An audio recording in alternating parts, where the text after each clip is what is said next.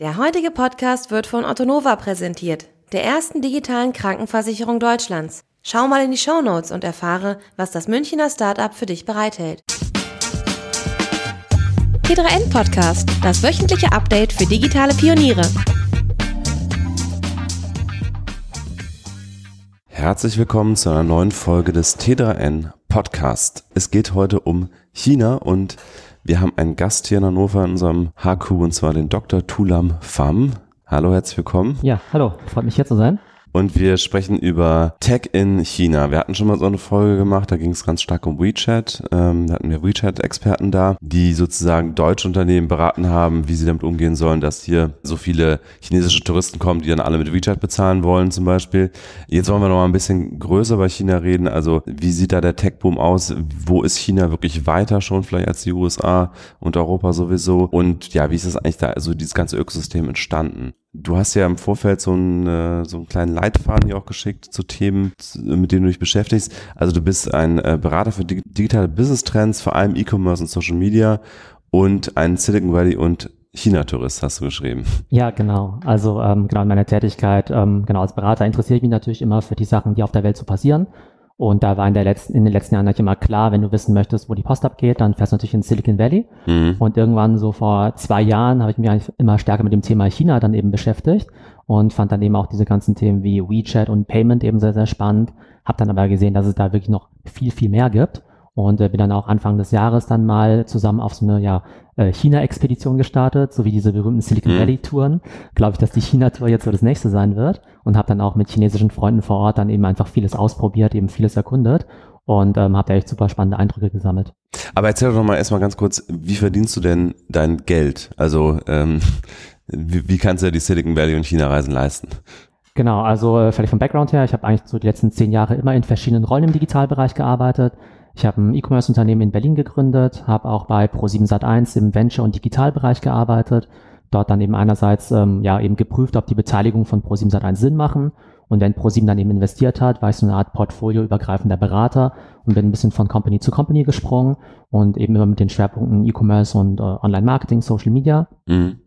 Äh, habe dann eben auch eine Zeit lang als Professor in dem Bereich gearbeitet und habe mich dann eben vor einigen Jahren selbstständig gemacht mache jetzt eben vor allem Beratung, aber vor allem auch mit dem Schwerpunkt äh, Training.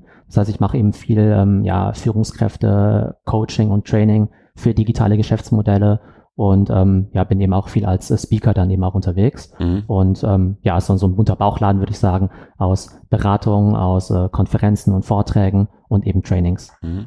Und dann beschreib doch mal das erste Mal, dass du nach China gekommen bist. Ähm, also wann war das und wie war dein Eindruck im Vergleich zu Silicon Valley? Genau, also es war eben Anfang diesen Jahres. Ach so. Und, genau, und ich habe mir dann eben auch so eine ja, relativ große To-Do-Liste dann eben gemacht von Sachen, die ich, äh, ja, die ich einfach schon immer mal spannend fand und ausprobieren mhm. wollte.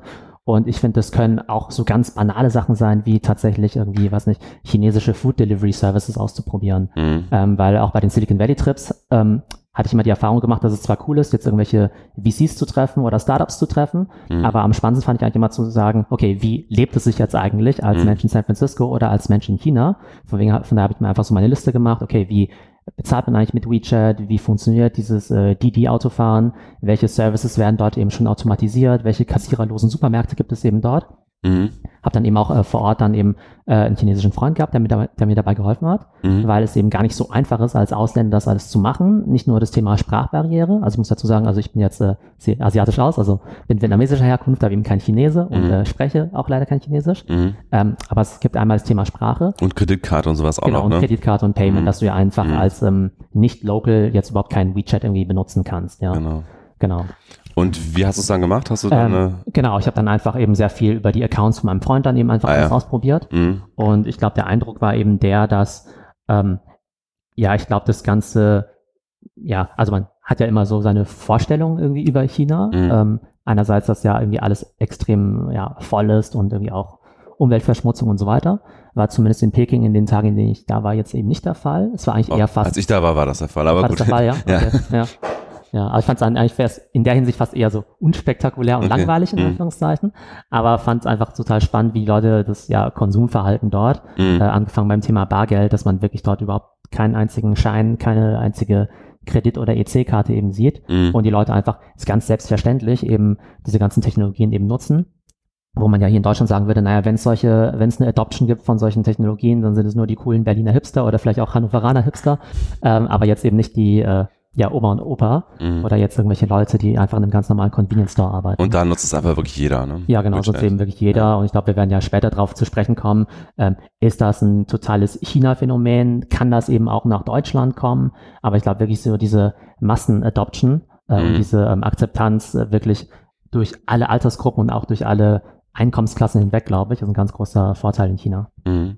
Über WeChat hat man natürlich schon, glaube ich, inzwischen fast jeder mal was gehört, dass mhm, da ja. alle mit WeChat bezahlen. Ja. Du hast Didi erwähnt. Ist Didi in irgendeiner Form anders als Uber oder ist es eigentlich genau das gleiche einfach in China? Ähm, genau, also Didi ist ja im Prinzip auch wahrscheinlich als eine Art Uber-Klon dann eben gestartet. Mhm. Ähm, spannend war dann ja, dass äh, ja als Uber es dann ja in China probiert hat, die sich dann relativ nach ein, zwei Jahren wieder zurückziehen mussten, weil sie dort eben Milliarden von Dollar eben verbrannt mhm, haben. Mhm. Äh, letztendlich jetzt ähm, genau von Didi übernommen worden sind aber das eigentlich für die ein extrem guter Deal war, weil die sind jetzt eben der größte Shareholder externe an äh, Didi. Mhm. Und ich glaube, Didi wird ja irgendwie auch schon mit 75, 80 Milliarden Dollar eben bewertet. Mhm. Und äh, Uber hat dann zwar die Jahre über wahrscheinlich 5, 6 Milliarden verbrannt, aber hat jetzt zumindest auf Papier dafür einen Gegensatz ja. von 10, 15 Milliarden. Ja. Also hat sich das offenbar ganz gut gelohnt. Ja.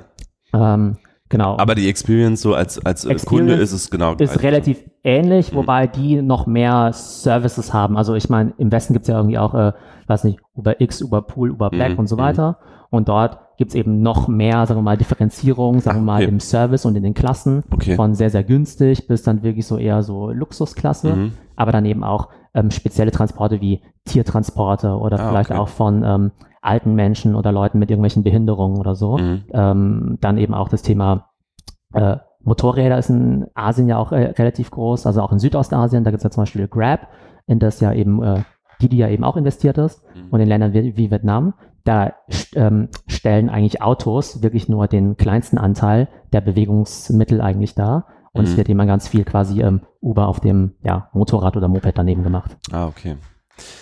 Du hast ähm, geschrieben, neun der Top 20 Internetunternehmen kommen aus China. Ist jetzt dein ähm, Fazit, nachdem du da warst, dass tatsächlich China das neue Silicon Valley ist oder wird? Also ich glaube, die ähm, Unternehmen, die entwickeln sich wirklich extrem schnell. Also diese ganze chinesische ja, Internetentwicklung und dieser Boom ist vor allem eine Entwicklung der letzten, ja, ich glaube wahrscheinlich fünf bis zehn Jahre, aber eher fünf Jahre. Mhm. Und klar, wir wussten schon immer im Hinterkopf, ja, China ist groß, China ist wichtig. Mhm. Aber aus deutscher Perspektive haben wir eigentlich immer nur gedacht, naja, dankbare Abnehmer äh, für unsere tollen Produkte hier. Aber dass sie dann eben selbst diese Innovation vorantreiben, ist, glaube ich, wirklich so das Ergebnis der letzten fünf Jahre. Und man sieht eigentlich schon, dass die halt wirklich wahrscheinlich so die besten Learnings aus dem Silicon Valley eben übernehmen und dann teilweise einfach noch krasser äh, eben reingehen, sowohl was, glaube ich, das Thema ähm, ja, Kapital angeht, mm. das dort anscheinend irgendwie endlos vorhanden ist, weil dann eben auch die Großen wie Alibaba und Tencent eben auch wirklich mm. Milliarden in dieses Ökosystem investieren. Mm. Man kann jetzt ja nicht unbedingt behaupten, dass jetzt man ständig in Deutschland lesen würde, dass jetzt Siemens, äh, weiß nicht, Milliarden in Startups investiert, sondern die machen dann, wenn ja, ihren Mini-Accelerator. Und ähm, genau, und gleichzeitig ähm, ist da so eine Dynamik drin, dass auch einfach extrem hart gearbeitet wird Mhm. Und wenn es dann eben eine neue Idee gibt, wie zum Beispiel Food Delivery, da gibt es halt nicht irgendwie drei Companies, die das versuchen, sondern eben gleich hunderte. Mhm. Ganz viele davon eben auch ganz gut finanziert. Und dann liefern die sich einfach so einen Zermürbungskampf, dass aber im Endeffekt, zumindest für den Endkonsumenten, dabei dann ein extrem spannendes Produkt rauskommt, was mhm. eben ziemlich stark perfektioniert ist. Und am Anfang auch immer mit äh, sehr hohen Subventionen. Und das ist dann eben auch wieder so ein Thema, dass die Companies bereit sind zu sagen, hey, wir wollen jetzt eben die, die äh, massentauglich machen. Wir wollen, dass wirklich jeder Depp mit WeChat äh, und Alipay bezahlt mhm. und dann subventionieren wir das meinetwegen jahrelang mhm. und zum Teil sind ja die Leute ja irgendwie, was nicht, ein Jahr lang quasi umsonst Didi gefahren, weil es immer so viele Promotions gab. Okay. Aber die Leute denken wirklich so long term, dass sie sagen, hey, irgendwann gibt's halt diesen, was nicht, äh, zig Milliarden oder 100 Milliarden Dollar Taximarkt oder Home Delivery Markt mhm. und was sind da diese was nicht, fünf bis zehn Milliarden Investment, mhm. um halt quasi dann der Gatekeeper eben für diesen Markt zu werden. Also insofern ist China da vielleicht auch ähnlich wie das Silicon Valley, nämlich äh, Think, Think Bake, also erstmal erst wirklich äh, skalieren, hochfahren, äh, Marktdurchdringung äh, in, in Fokus stellen und dann irgendwann auf Profitabilität umstellen. Ähm, aber würdest du sagen, dass China, also in welchen Bereichen ist China weiter als das Silicon Valley? Also ich glaube vor allem, also ich bin jetzt ja vor allem jemand, der sich für Consumer Internet und Mhm. E-Commerce eben interessiert. Mhm. Und da kann man eben wirklich sagen, dass bei denen halt dieses Thema äh, Mobile First oder sogar Mobile Only wirklich nicht nur so ein Klischee ist, sondern dass es halt die Wahrheit ist. Mhm. Ja. Ja. Und das finde ich ja immer spannend, bei diesen Entwicklungsländern sagt man immer, okay, die machen das Leapfrogging, ähm, sagen halt, okay, wir hatten nie richtig Desktop, also gehen wir straight to Mobile. Mhm. Aber das sieht man dann eben nicht nur bei Mobile Commerce, sondern eben auch wirklich dann eben bei äh, Mobile Banking, ähm, weil die waren halt total Cash-basiert und hatten eigentlich gar nicht so ein EC-Kreditkartensystem und Mhm. gehen dann eben straight zu äh, Mobile Payment dann eben, ja. Mhm.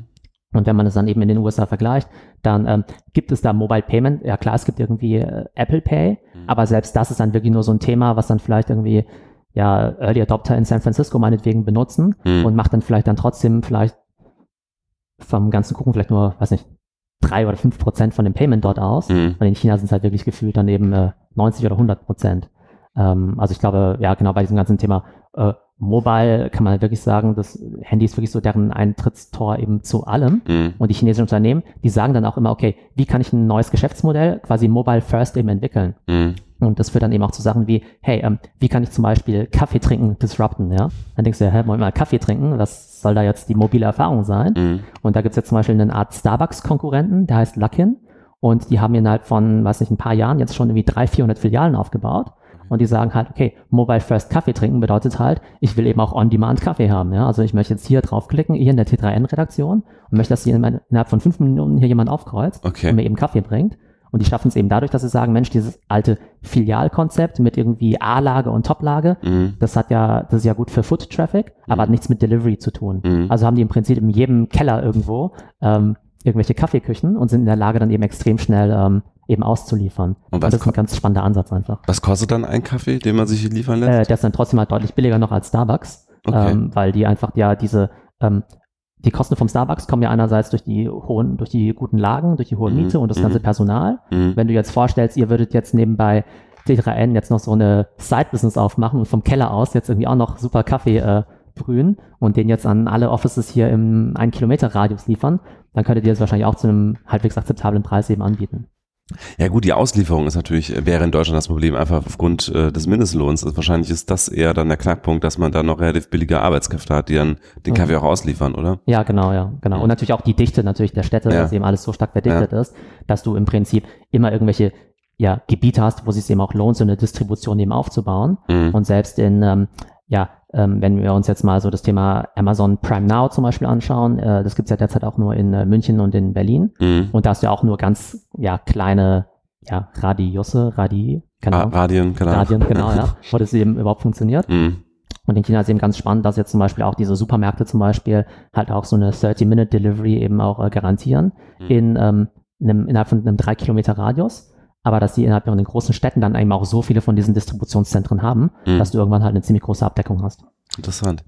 Aber ähm, haben denn, ich meine, es sind ja diese drei großen in, in China, Baidu, Alibaba und Tencent, wir werden da später auch noch ein bisschen Mhm. ausführlicher Ja. kommen, aber siehst du denn bei irgendwem von denen die Chance, dass sie auch mal außerhalb von China Fuß fassen? Also ich glaube, WeChat hat es versucht, ich glaube, Mhm. die haben es in Südafrika so ein bisschen geschafft, Ja. so einer großen Messi-Kampagne damals, aber äh, so richtig groß sehe ich jetzt aktuell keines Unternehmen ähm, außerhalb von China aktiv. Also natürlich nutzen deutsche Unternehmen auch Alibaba, Mhm. wenn sie B2B äh, Mhm. Machen in China. Ja. Aber ähm, dass die Unternehmen außerhalb von China wirklich Fuß gefasst haben, sehe ich jetzt aktuell noch nicht.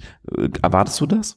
Ähm, also ich glaube, genau, ich glaube, die Frage ist, wie man sozusagen die Welt eben betrachtet. Mhm. Also ich glaube, jetzt hier bei uns im Westen sehe ich jetzt nicht unbedingt, dass wir jetzt morgen statt, äh, weiß nicht, Instagram und Google jetzt plötzlich wie beide und WeChat Mhm. eben benutzen. Mhm. Ich glaube, das ja, wird auch nicht passieren, weil da diese ganzen Netzwerkeffekte und das Branding der großen Companies Mhm. eben viel zu stark ist. Aber wenn man sich jetzt irgendwie äh, Rest of World eben anschaut, dann sieht man dann eben schon, dass ähm, Alibaba und Tencent seine Tentakel natürlich vor allem dann in Südostasien natürlich Mhm. ähm, ausbreitet. Mhm. Das ist natürlich auch relativ naheliegend, dass sie eben dorthin expandieren. Aber das zum Beispiel auch in solchen, sagen wir mal, White Spots, nenne ich es jetzt mal, wie Russland zum Beispiel, ist AliExpress von Alibaba eben auch schon die meistbesuchte E-Commerce-Seite. Okay. Also sie schaffen es dann eben schon auf dem Rest der Welt dann eben, sich da was aufzubauen. Mhm. Und was mir dann eben letztens aufgefallen ist, was ich ganz spannend fand, ähm, Rocket Internet hat ja irgendwann auch mal diese krasse Globalisierungsstrategie Ja. gefahren. Und die haben ja immer gesagt, wir wollen eigentlich die Nummer eins Internetfirma außerhalb der USA und von China sein. Ja. Weil sie gesagt haben, okay, da haben wir eh keine Chance, Ja. aber was ist denn mit äh, Rest of World, ja? Mhm. Und das finde ich eigentlich ganz spannend, weil gerade diesen Rest of World, der eben schon noch so ein bisschen untapped ist, Mhm. aber da eben vor allem die westlichen Unternehmen relativ langsam sind, glaube ich. Mhm. Und äh, China ähm, vor allem dann natürlich in ja, Asien hat es eben relativ viel Macht, so dass du ähm, zum Beispiel diese ganzen äh, Payment-Lösungen ähm, oder ähm, ja eben auch ähm, zum, Teil, zum Teil auch diese kassiererlosen Supermärkte Mhm. mittlerweile eben auch schon in Südkorea oder auch in Thailand findest. Mhm. Und China geht ja äh, sonst, äh, wenn es nicht um Tech geht, schon auch sehr stark Richtung Afrika. Also holt da die ganzen Bodenschätze aus dem Boden. Ich war in Kamerun, Ja. da waren in jeder Ecke waren da äh, große chinesische LKW, die da die Bodenschätze rausgeholt haben. Ähm, ist das im Bereich Tech auch so? Gehen die da, versuchen die Unternehmen auch da WeChat zu etablieren oder ähnliches? Äh, Im Bereich Afrika kenne ich jetzt nicht so gut aus, Mhm. aber ich glaube rein jetzt von der, ähm, ich glaube auch von der Kaufkraft und von der kulturellen Nähe her, dann ist natürlich dann Asien für die ja eben erstmal spannender Mhm. und wahrscheinlich dann Afrika wirklich eher als ähm, ja, Ressourcenpool, Mhm. eben auch für diese ganze Hardwareproduktion. Mhm. Was ich aber ganz spannend finde, ist, dass diese internationale Expansion von den Chinesen auch ein relativ neues Phänomen ist, weil früher haben die ja gesagt, naja gut, wir haben hier China mit einem eine Milliarden Markt, der ist groß genug für uns, ja, der reicht schon, da haben wir genug Hausaufgaben, gerade mit dem ganzen Wettbewerb dort. Und gerade in den letzten Jahren, wenn man dann eben auch diese Expansion sieht, zum Beispiel, dass ähm, Didi äh, eben jetzt nach Südostasien geht, aber wahrscheinlich dann auch irgendwann bald nach Europa kommen wird. Also der Schweizer äh, Uber-Fahrer, der hat mir schon erzählt, dass er vielleicht demnächst auf Didi eben umsteigen möchte. In der Schweiz gibt's die? die Äh, nee, nee, die kommen wohl dann demnächst. Okay. Ja. Das fand ich eben auch ganz spannend. Aha. Oder auch wenn man jetzt ähm, diese ganze Bike-Sharing-Explosion auf der Welt sieht. Mhm. Also davon kann man natürlich halten, was man möchte, dass jetzt hier überall diese chinesischen äh, Schrotträder unser äh, Stadtbild eben verschandeln. Aber da sieht man eben auch, dass die Chinesen da einfach extrem schnell mit der Expansion sind. Und das ist eben auch so ein Charakteristikum, dass sie eben einfach sehr, sehr pragmatisch sind, dass die eben sagen, so ein neues Ding kann sich eigentlich nur durchsetzen, wenn es sehr, sehr billig ist und wirklich überall vorhanden. Mhm. Und in Deutschland ist es ja so, dass zum Beispiel sowas wie ein Call a Bike gibt es ja schon seit Ewigkeiten. Mhm. Aber die Räder an sich sind wahrscheinlich jetzt für die Deutsche Bahn zu teuer gewesen, um da jetzt einfach für jede Stadt da irgendwie 10.000 Mhm. Stück zu haben. Und da sagen die Chinesen relativ pragmatisch, okay, dann bauen wir halt irgendwie 10.000 Schrott-Plastik-Fahrradräder, Mhm. die pro Stück halt 50 Euro kosten. Mhm. Aber dafür werden die dann hoffentlich dann eben auch genutzt. Im Fall von Bikesharing vielleicht jetzt, ja, glaube ich, ein bisschen holprig jetzt im Augenblick. Aber Ofo hat sich gerade zurückgezogen. Das war ja einer Ja, der genau, ja. Mhm. Anbieter. Wobei das in Berlin, glaube ich, ganz gut funktioniert hat. Ich habe da relativ viele Leute gesehen, die Ja. genutzt haben. Ich habe selber auch genutzt. Ja. Aber ähm, ja, offenbar war es nicht genug. ja, genau, ja. Ähm, kommen wir nochmal zurück zu dem zu der Frage, warum ist China so schnell, ähm, also warum gibt es da so eine, so eine hohe Adaptionsrate bei Mobile Payment, Mobile Commerce und so weiter? Ähm, warum nutzt das wirklich jeder? Also ist es eine kulturelle Frage? Klar, es gab keine Desktop-PCs, Ja. aber jetzt, ähm, keine Ahnung, eine äh, chinesische Oma, die 70 ist, nutzt es ja auch äh, offensichtlich. Und äh, sowas ist halt unvorstellbar. Selbst hier in Deutschland, wenn, wenn die auch nie einen Desktop-PC gehabt hat, Ja. nutzt sie trotzdem kein Smartphone. Warum ist da die Offenheit so viel größer? Ähm, also ich glaube, insgesamt sind Asiaten relativ, glaube ich, technikbegeistert und experimentierfreudig. Fängt ja irgendwie an mit, dass die alle neue Fotoapparate immer kaufen und auch irgendwie gerne Computerspiele und sowas spielen. Und ich glaube, gerade im Fall von China ähm, ist das Land einfach in den letzten Jahrzehnten einfach so schnell gewachsen. Das heißt, die Leute sind es eigentlich immer gewohnt, dass es eben sehr, sehr viel Veränderung gibt. Und die Leute probieren dann eben auch gerne neue Sachen aus. Hinzu kommt eben noch dieses äh, ganze, ja, dieses ganze Thema der Subventionierungen, Mhm. dass, wie gesagt, am Anfang ähm, immer ein Incentive gesetzt wird, um eben was zu benutzen. Also so ähnlich wie Amazon, die versuchen ja auch zu sagen, hey, wenn du jetzt irgendwie mit Alexa jetzt irgendwie mal per Voice eben bestellst, dann kriegst du es irgendwie 10% billiger oder sowas. Ja. Mhm. Und so musst du dir vorstellen, gibt es halt in China für jeden Service halt irgendwie am Anfang alle Arten von Vouchers. Und wenn die Leute, wenn du denen halt einen Mehrwert geben kannst, ähm, in Hinblick auf ähm, ja, Preis, aber dann natürlich auch äh, Friktionsreduzierung und Convenience, dann sind die Leute auch einfach da eben früher eben, eben mit dabei. Und ich glaube, im Bereich von China ist es auch ganz spannend, weil ich glaube, die Leute, die merken, auch wenn sie nicht in der Tech-Szene unterwegs sind, dann sind sie aber trotzdem irgendwie stolz drauf, dass diese ganzen Innovationen irgendwie aus China kommen. Das heißt, äh, man hat fast den Eindruck, dass es so eine Art, naja, Nationalstolz ist, zu sagen, hey, wir wollen jetzt gemeinsam quasi jetzt Standort Nummer eins in, äh, auf der Welt in Technologie werden Mhm. und dass die Leute einfach dafür dann eben relativ offen sind. Und dann gibt es natürlich auch den Faktor, dass ähm, Unternehmen wie jetzt Facebook gar nicht ins Land gelassen werden, also weil es einfach ein, ein äh, ja, soziales Netzwerk ist, wo jeder erstmal ungefiltert seine Meinung sagen Ja. könnte und äh, äh, Google hat sich zurückgezogen, jetzt wieder so teilweise halb drin. Äh, Und natürlich gibt es wahrscheinlich auch irgendwie eine gewisse Verbandlung auch zwischen Unternehmen und Staat, ne? zumindest teilweise. Genau, ja. Also die ähm, chinesischen genau, Unternehmen, Mhm. die können natürlich jetzt eben nichts machen, ohne dass der Staat natürlich damit einverstanden ist. Mhm. Aber interessanterweise gibt's dann eben so ein, äh, fahren die irgendwie ganz gut Tandem, dass die irgendwie ganz genau, dass sie irgendwie schon wissen, ab wann ist es eigentlich zu viel, aber bis es soweit ist, ähm, praktiziert der Staat eigentlich schon ein ziemlich krasses Laissez-faire. Mhm. Das heißt, er sagt einfach mal, ja, okay, machen, machen, machen. Und ja, klar, dann sollen die halt mal 10.000 Fahrräder da eben abstellen. Ähm, wir kümmern uns dann drum, wenn es halt wirklich schlimm wird. Mhm. Und das finde ich eben ganz spannend, weil ja auch die Frage ist immer, was ist eigentlich die Rolle des Staates? Soll der jetzt eigentlich die, die Bürger schützen vor irgendwelchem Unsinn von irgendwelchen Unternehmen? Verbraucherschutz, also so einerseits wünschenswert. Auf der anderen Seite fragt man sich ja auch immer, wie viel Lobbyarbeit da eben mit dabei ist, ja. Mhm. Also äh, gibt es in Deutschland kein Uber, weil es eben schlecht für die Konsumenten ist, weil es keine professionellen Fahrer sind? Oder ist eben die Taxilobby eben so stark, dass die das eben auch verhindert? Mhm. Und in China ist es ja so, dass jetzt ähm, die traditionellen Banken, die freuen sich ja jetzt nicht wirklich drüber, dass jetzt der ganze Geldverkehr Mhm. jetzt plötzlich über diese zwei äh, Internet-Companies dann eben geht Mhm. und verlieren damit natürlich auch äh, zig Milliarden eben jedes Jahr. Aber offenbar hatten die dann eben nicht die Power, jetzt irgendwo im Staat zu sagen, hey, stopp das Ganze mal. Mhm. Und das fand ich dann eben ganz interessant, dass die da eben, ja, obwohl man ja immer denkt, okay, alles von oben gelenkt und autoritär, dass Mhm. sie in gewissen, in einem gewissen Rahmen eben wirklich sehr, sehr, äh, ja, diesen Hands-off-Approach haben. Mhm. Also wirtschaftlich pragmatisch, äh, dann aber wieder, wenn es um Themen wie Meinungsfreiheit geht, natürlich dann wieder sehr restriktiv. Ne? Das ist Ja, halt immer, genau. immer, immer ein bisschen äh, abhängig von, äh, ob es die äh, den Kern der Macht der kommunistischen Partei eigentlich äh, betrifft oder ob es eher darum geht, ja, wir experimentieren mal wirtschaftlich, ob es irgendwie äh, das Land Mhm. voranbringt. Ne? Ja, genau, ja. Und ich glaube, die chinesischen Verbraucher, die haben sich, glaube ich, also klar, die, ja, die leben logischerweise dort. Das heißt, die haben sich wahrscheinlich an die Rahmenbedingungen dort gewöhnt Mhm. und denken vielleicht auch gar nicht so groß drüber nach, ja. Also ob Mhm. sie jetzt quasi, bei wem jetzt die Daten zusammenfließen, Mhm. ob jetzt jemand weiß, dass ich jetzt gerade eben mit WeChat mir jetzt gerade eben ein paar Sneakers dann eben gekauft habe, weil die Leute wahrscheinlich einfach sagen, okay, wir wissen, ja, was wir tun müssen, um uns halt irgendwie nicht auffällig eben zu verhalten. Und in dem Rahmen nutzen wir dann aber die ganze Convenience, die wir dann eben bekommen durch diese ganzen neuen Technologien. Mhm.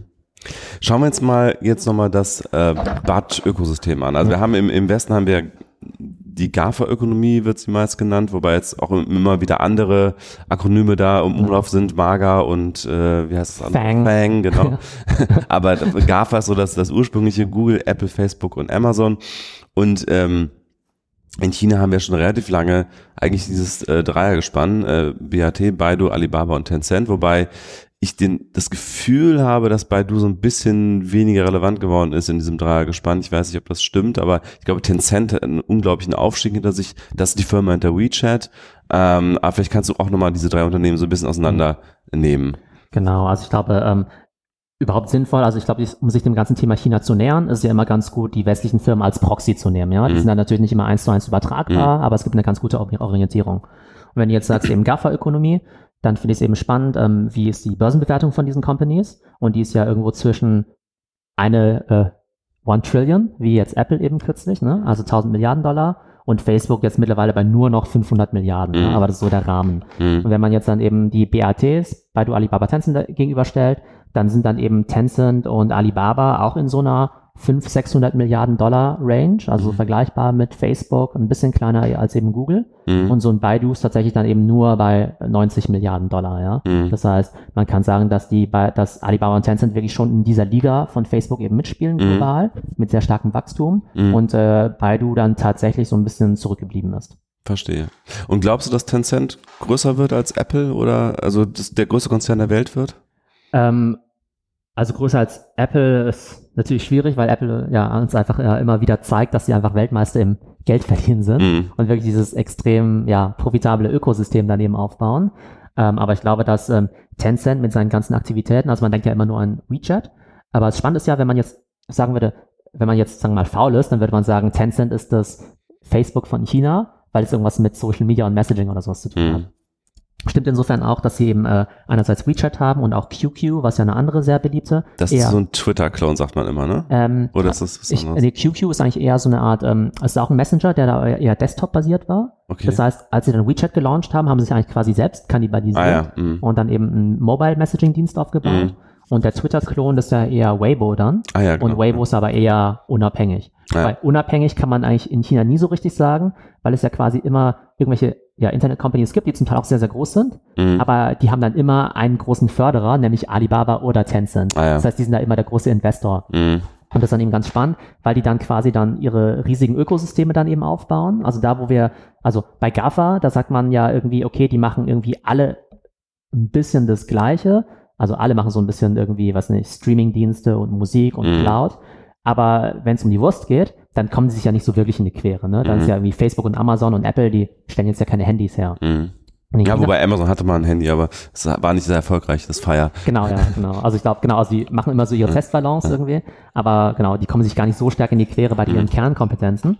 Und bei ähm, äh, in China ist es dann eben so, dass ja Alibaba eigentlich ja immer sehr commerce-orientiert war und ähm, ja WeChat eigentlich eher so aus der Social Media und Gaming-Ecke kommt. Mhm. Und jetzt geht quasi jeder in den Bereich des anderen so ein bisschen mit rein. Und wenn du jetzt zum Beispiel ein chinesisches Startup bist, dann wächst du vielleicht auf eine relevante Größe und irgendwann musst du dann quasi dich ähm, zu einem Lager eben bekennen, ja. Dann wird quasi, dann wird, wird eben entweder Tencent oder Ali- Alibaba nicht investieren und dann gehörst du quasi mit zu denen drin. Interessant. Und ja. das Spannende ist halt dieses Ökosystem, dass ähm, die dann halt wirklich solche Extended ähm, ja, Walled Gardens dann eben machen. Mhm. Sprich, wenn ich jetzt eine ähm, Offline-Supermarkt- oder Retail-Kette bin, ja, und ich und Tencent ist mein Investor, ja, Mhm. dann werde ich dort eben nur WeChat Pay investieren, äh, nur WeChat. Pay akzeptieren Mhm. und halt irgendwie kein Alipay, ja, Mhm. auch wenn du eine super relevante Zahlart hast, ja. Mhm. Und ähm, online ist halt eben auch verrückt, dass du halt sagst, okay, du hast jetzt irgendwie, was nicht, ähm, ähm, Alibaba zum Beispiel und wenn du jetzt irgendwie einen Alibaba oder einen Taobao, also zu Alibaba gehört ja einerseits eben äh, Tmall und Taobao und diese ganzen verschiedenen B2C, B2B-Portale Mhm. und wenn du jetzt aber gerne einem Freund einen Link schicken möchtest innerhalb von WeChat, dann kannst du das gar nicht so einfach machen, ja, ähm, weil dieses einfach eben unterdrückt wird, ja. Ähm, oder Tencent hat seinen eigenen App Store und wenn du dann dort nach der Taobao-App eben suchst, dann wird die zwar schon angezeigt, aber es wird dann eben sofort JD.com als Alternative empfohlen, Mhm. weil das eben das Investment eben von äh, Tencent eben ist, ja. Und das ist eben ganz spannend, das muss man sich mal vorstellen. Ist ja wie wenn jetzt äh, du jetzt, keine Ahnung, bei, weiß nicht, Facebook irgendwas, keine, weiß nicht, keine Ahnung, Zalando-Links irgendwie posten dürftest Mhm. oder sowas, ja, Ja, weil ja. Amazon was dagegen hat oder halt umgekehrt. Also kartellrechtlich wäre das in, in Europa nicht möglich, auch nicht in den USA, aber das interessiert da offenbar den Gesetzgeber erstmal nicht, dass da die Konkurrenz sozusagen ausgeschlossen wird, oder? Ja, genau. Die sagen halt im Prinzip, ähm, das wächst alles eben so, so dynamisch. Wir haben halt so ein paar von diesen Riesenplayern. Ja? Mhm. Und diese äh, zweite Reihe ist ja so spannend, wenn du sagst, okay, was kommt irgendwie nach der BAT-Ökonomie? Ja? Dann Mhm. gibt's dann eben solche Firmen wie äh, äh, Didi als Taxiservice oder Meituan. Ist ein, Didi ist keiner von den drei investiert? Doch. Ähm, genau, das Alibaba, war, oder? genau, das ist noch spannender. Also ähm, das Unternehmen heißt ja eigentlich Didi Chuxing Mhm. und äh, du hast in China oftmals diese Firmen, die halt quasi so eine Art Doppelnamen haben. Mhm. Und das ist halt quasi immer der Merger von den Last Two Standing, die eben aus diesem ähm, ja, Mhm. Zermürbungskampf von diesen hunderten Mhm. von Companies dann eben entstanden sind. Mhm. Ja, Das heißt, in dem einen Fall war eben die eine Firma dann quasi äh, genau in äh, Didi investiert, also Tencent und der andere dann in Alibaba und irgendwann haben sie gesagt, okay, dann bündeln wir eben unsere Kräfte, weil es dann Ja. irgendwann keinen Sinn mehr macht. Also das heißt, in Didi sind jetzt sowohl Alibaba als auch Tencent Ich glaube schon, ja, genau, ja. Ich Ah, glaube, es ja. ist dann quasi durch diesen Merger dann eben äh, Okay. entstanden. Mhm. Ähm, und ähm, im äh, Food Delivery Markt ist es dann aber so, dann gibt's halt, ähm, ähm, also genau, wenn man jetzt sagt, es gibt ja die BAT, Mhm. dann ist die nächste Reihe die sogenannte TMD. Und äh, TMD ist einmal äh, Toutiao, ähm, Meituan und dann eben äh, Didi. Mhm. Und äh, Toutiao kannst du sagen, ich mach's mal wieder sozusagen faul, also das chinesische Buzzfeed, also Ah. Social News Reading, okay. irgendwie mit einer Bewertung von 70 Milliarden. okay. Dann Meituan ist quasi alles für so Local Commerce, also quasi so eine Art Mischmasch aus Groupon, Yelp, OpenTable, Foodora, Deliveroo und so weiter. Okay. Auch mit einer 30 Milliarden Bewertung. Und dann eben, wie gesagt, eben Didi. Mhm. Ja. Und das ist dann eben spannend, weil man sieht, okay, das sind so Companies, die sind quasi von der Bewertung her vergleichbar wie jetzt zum Beispiel ein Uber und Airbnb, Airbnb in äh, Amerika, wo man ja sagt, Mhm. okay, das sind irgendwie ab einer 10 Milliarden Bewertung dann eben Super Unicorns. Mhm. Und die sind dann eben schon bei 30 oder 100 Aber die sind schon börsengehandelt, die TMD? Äh, noch nicht alle, genau, ja. Die sind zum Teil eben auch noch privat. Okay. Und da wird es dann eben spannend sein, wie das dann eben wird, wenn die dann eben auch äh, dann eben äh, public gehen. Und ist das denn wirklich, also gibt es wirklich diese beiden großen Lager Alibaba, Tencent, die sich jetzt aufs Blut bekämpfen? Äh, kann man schon so sagen, ja? Also die, die, die, die kooperieren auch nicht in irgendeiner Form, sondern die bekämpfen sich wirklich. Und wie ist dann die Beziehung zu den TMDs? Also äh, ist das ein Kampf alle gegen alle oder? Ähm, ja, genau, also das, man kann eben davon ausgehen, dass halt ähm, in den äh, TMDs, dass die dann halt quasi auch in irgendeiner Art und Weise dann eben involviert sind. Mhm. Also zum Beispiel, also auf einer der beiden Lager letztlich. ja, auf einem der beiden Lager, genau. Weiß Wobei bei wer- Didi geht es ja nicht. Wenn, die- wenn, Genau, die wurden jetzt ja quasi dann schon, also Ja. das ist Endgame ja quasi dann eben schon erreicht, Ja. wo die jetzt ja quasi dann eben dann so zusammengelegt werden. Ähm, wobei, ich, wobei, da wo ich da nicht genau sicher bin, welche Partei da eben wie stark drin ist. Ja, Mhm. also müsst ihr nochmal vielleicht nachschauen oder Mhm. man müsste es vielleicht in den Show Notes nochmal nachtragen. Mhm. Aber spannend ist dann eben, dass ähm, es in diesem Food Delivery Bereich halt irgendwie zwei Player gibt. Einmal dieses äh, Meituan und einmal noch eins, das heißt eben Eleme.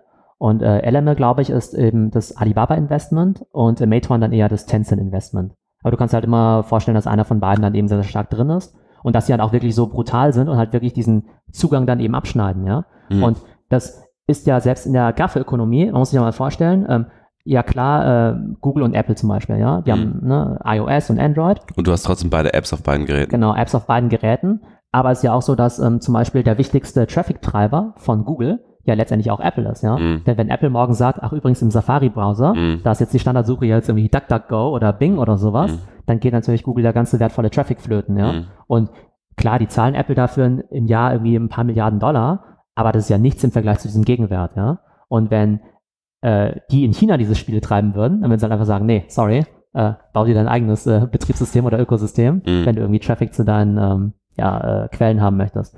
Und das finde ich eben auch ganz spannend, weil du ja vorhin nach Baidu eben gefragt hast, warum die vielleicht so abgefallen sind. Mhm. Die sind halt in Anführungszeichen nur eine Suchmaschine, ja. Und Aber die machen doch auch, die haben doch in anderer Weise auch ein bisschen Google kopiert, indem sie zum Beispiel auch in KI investiert haben, mit autonomem Fahren experimentiert. Ich glaube, die haben irgendwelche Joint Ventures mit Volkswagen gemacht im Bereich autonomes Fahren und sowas. Mhm. Genau. Also die haben ja auch versucht, so ein bisschen sich auszubreiten. Ne? Aber- Ja, genau, richtig, ja. Und ich glaube, das ist wahrscheinlich dann auch so deren äh, zukünftiger Weg, dass sie halt Mhm. sagen, so ähnlich wie Google, hey, wir haben hier diese Machine Learning AI-Kompetenz und die wollen wir jetzt eben von Search eben leveragen eben in äh, neue Gebiete. Mhm. Aber ich glaube, das äh, Wertvolle an Google ist ja nicht nur quasi diese ähm, AI-Kompetenz, sondern dass du ja sagst, die sind eben Gatekeeper zum Internet, ja.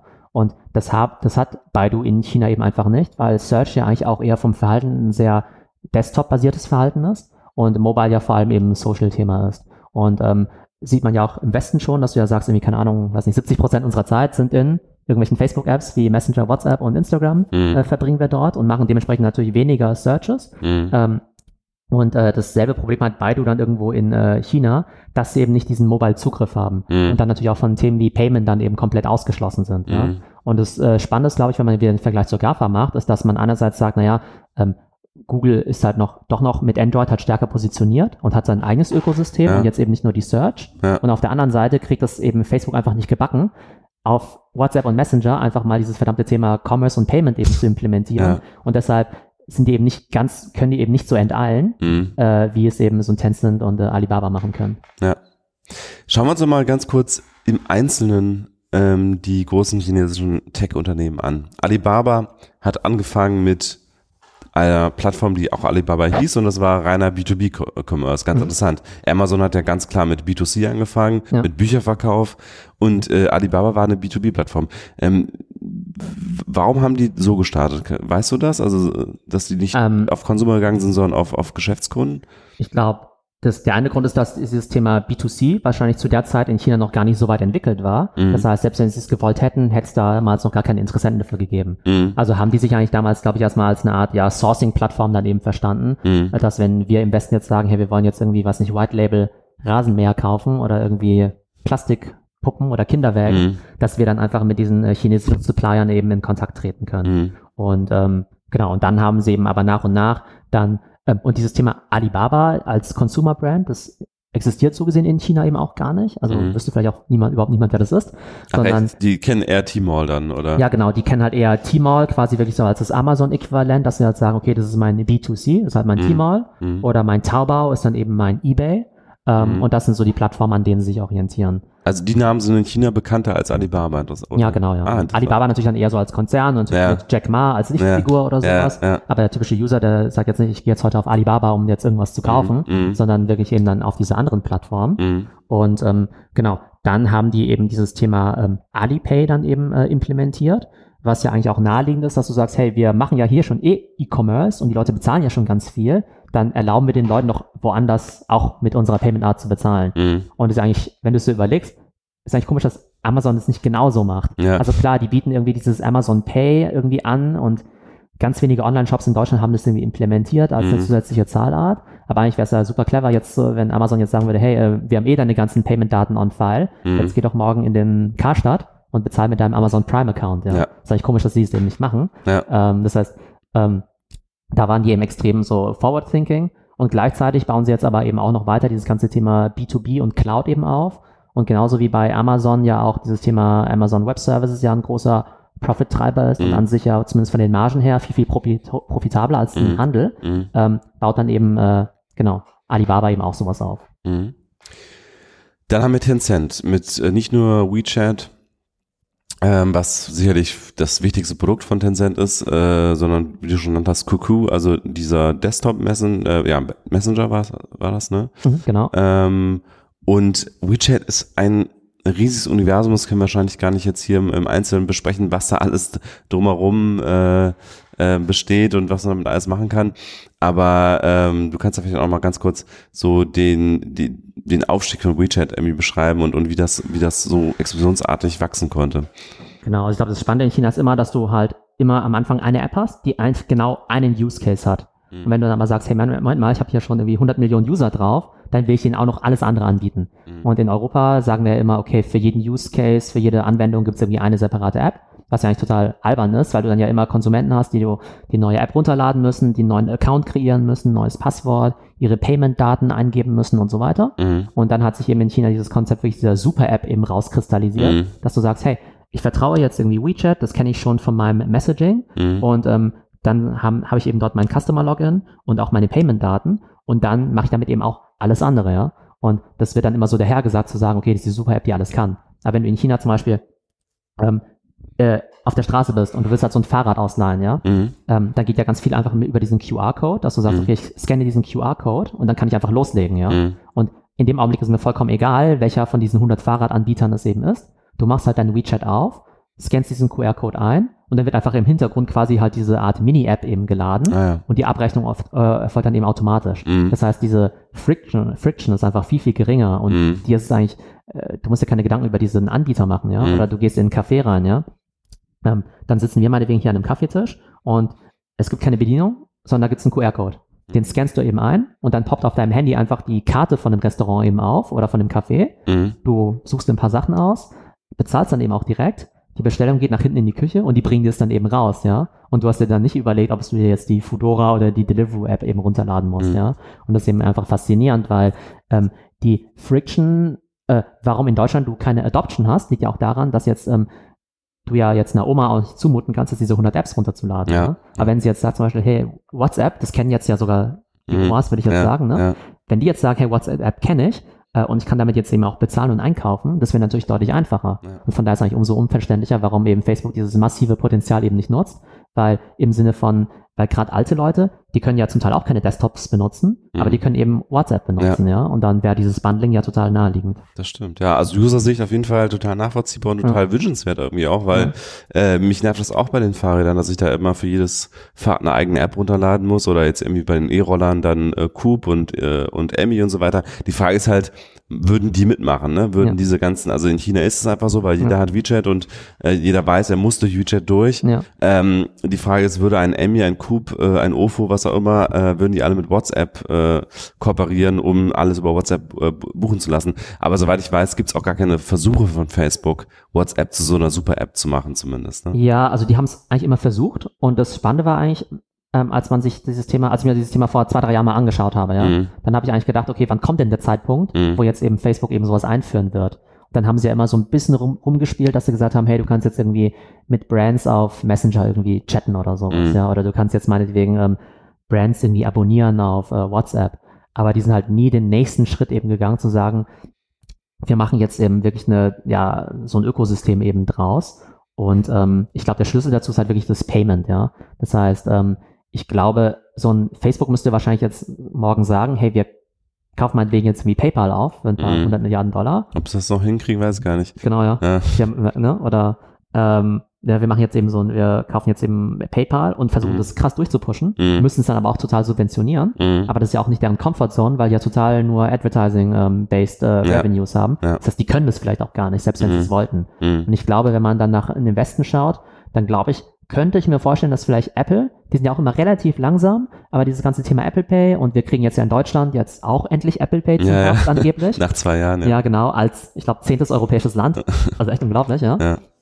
Ich kann mir schon vorstellen, dass irgendwie Apple innerhalb von seinem Ökosystem sagt, hey, wir wollen, wir brauchen jetzt keine 100% Penetration, ähm, in der Bevölkerung. Die waren ja schon immer happy damit, halt nur die Ja. oberen 15 Prozent zu bedienen. Mhm. Aber dass sich da vielleicht so eine Art Payment-Ökosystem eben auch ergeben wird Mhm. und dass dann vielleicht Apple Pay nicht eine super App wird, aber sich dort am ehesten eben entwickeln könnte, weil natürlich die Apple-User tendenziell auch immer diese, eher noch diese Early Adopter sind, die Sachen ausprobieren, vielleicht auch in teure Hardware und auch Services investieren. Wir unterbrechen kurz für einen Hinweis zu unserem heutigen Sponsor.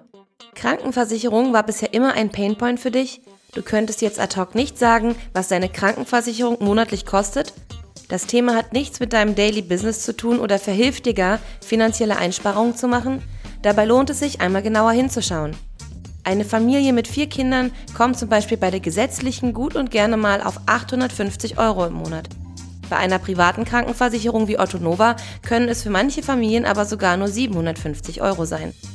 Auf ottonova.de kannst du dir schnell einen Überblick verschaffen, ob bei privater oder gesetzlicher Versicherung mehr für dich drin ist. Dort erfährst du auch, was Otto Nova anders macht als alles, was du bisher von einer Krankenversicherung gewohnt bist. Über eine eigens entwickelte App, die den Nutzern als digitaler Gesundheitspartner dient, können sich Kunden über Videotelefonie aus der Ferne behandeln lassen, sich rund um die Uhr im Chat mit einem Concierge über alle Fragen und Anliegen ihres Gesundheitsmanagements informieren oder auch Rechnungen einreichen, die binnen weniger Stunden erstattet werden. Frank Thelen bezeichnet Otto Nova daher als Gamechanger. Einen verständlichen und fairen Vergleich zwischen GKV und PKV sowie Tipps zu deiner individuellen optimalen Absicherung erhältst du im E-Book von Otto Nova. Innerhalb weniger Minuten kannst du damit in Erfahrung bringen, was die Eigenschaften und Unterschiede konkret für dich und deine Gesundheit bedeuten. Ganz ohne Versicherungssprech auf ottonova.de/slash t3n. Und dann gibt es noch, was wahrscheinlich ganz viele gar nicht wissen, ähm, ein Gaming-Imperium rund um Tencent. Ähm, nämlich, also die Spiele haben sicherlich fast alle schon mal gehört. Clash of Clans, ähm, ähm, Fortnite, also Fortnite ist, ja, ist jetzt das Spiel, über das Mhm. wirklich alle reden, Ja. also alle, die irgendwie spielen. Ähm, ähm, Vorbild war, glaube ich, so ein bisschen das andere, wo auch offenbar äh, Tencent äh, investiert ist, ähm, Player Unknown Battleground Ja, genau. äh, was einfach dieses Battle Royale Prinzip ist und das hat ähm, äh, Fortnite übernommen und ist damit auch noch, noch mal größer Mhm. geworden. Ja, genau. Äh, und äh, Tencent hat in all diese Unternehmen investiert oder? Genau, also bei Tencent ist es so, dass die ähm, zum Beispiel, ähm, also Clash of Clans ist ja von der Firma Supercell, die ja aus Finnland kommen.